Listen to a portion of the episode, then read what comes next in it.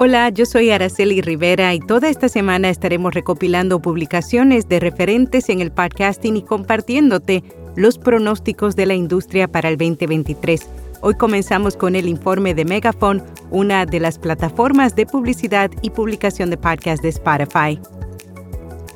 Notipod hoy, un resumen diario de las tendencias del podcasting. El audio cristalino de Notipod hoy es traído a ti por Hindenburg. Oír es creer. Prueba la herramienta de reducción de ruido de Hindenburg gratis durante 90 días y recibe un 30% de descuento en una suscripción anual. Haz clic en las notas. Los oyentes de Spotify siguen prefiriendo los dispositivos móviles a la hora de escuchar. Si bien mercados establecidos como Estados Unidos experimentaron aumentos constantes en las descargas, los saltos más significativos en el crecimiento provienen de España, Italia y Francia. En estos días, Megaphone publicó su informe de tendencias de podcast 2022. Entre sus principales hallazgos, aunque el consumo en el automóvil se ha más que duplicado, los oyentes de Spotify siguen prefiriendo los dispositivos móviles a la hora de escuchar.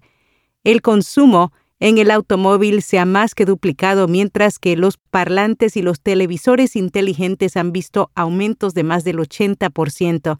Si bien mercados establecidos como Estados Unidos experimentaron aumentos constantes en las descargas, los saltos más significativos en crecimiento provienen de España, Italia y Francia. Spotify experimentó el mayor crecimiento entre oyentes únicos, entre personas de 13 a 17 años y mayores de 55 años. En cuanto a formatos, los datos sugieren que el crimen real es el género más efectivo para la promoción cruzada y salud y estado físico ha sido la categoría de más rápido crecimiento en Spotify en cuatro de los mercados más grandes. Por otro lado, el equipo de Pacific Content conversó con 30 expertos para conocer qué opinan sobre el futuro del podcasting. Para ello, les hicieron cuatro preguntas y sus respuestas reflejaban parte de lo que había sido este año y lo que podría ser para el 2023.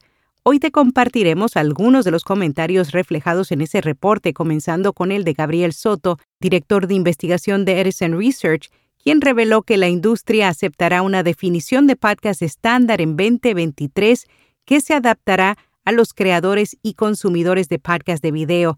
Además, para él, las empresas tecnológicas seguirán desarrollando y mejorando soluciones que midan de manera efectiva la publicidad. Concluye que la escucha de podcast entre audiencias más jóvenes después de una recesión a principios de 2022 se recuperará en 2023 al igual que los podcasts para niños, serán la forma en que los creadores y anunciantes buscarán llegar a ellos. Por su parte, Rachel King, directora ejecutiva y cofundadora de Pod People, dijo que es fundamental que se arregle la tecnología si quiere convencer a los anunciantes de que pueden llegar a la audiencia correcta.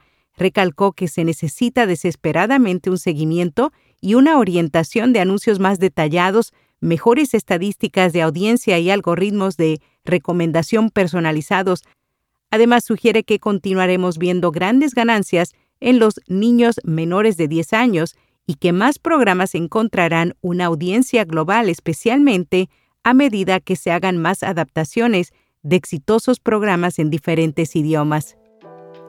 En la edición de mañana, a pesar de que el número de usuarios ligeros de podcast disminuyó en 2022, Nielsen informa un crecimiento en los oyentes de podcast más activos.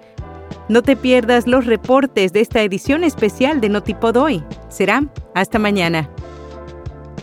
RSS.com ofrece tres meses de alojamiento de podcast gratuito, incluye episodios y descargas ilimitadas, un sitio web, análisis de métricas y oportunidades de patrocinio para que puedas ganar dinero.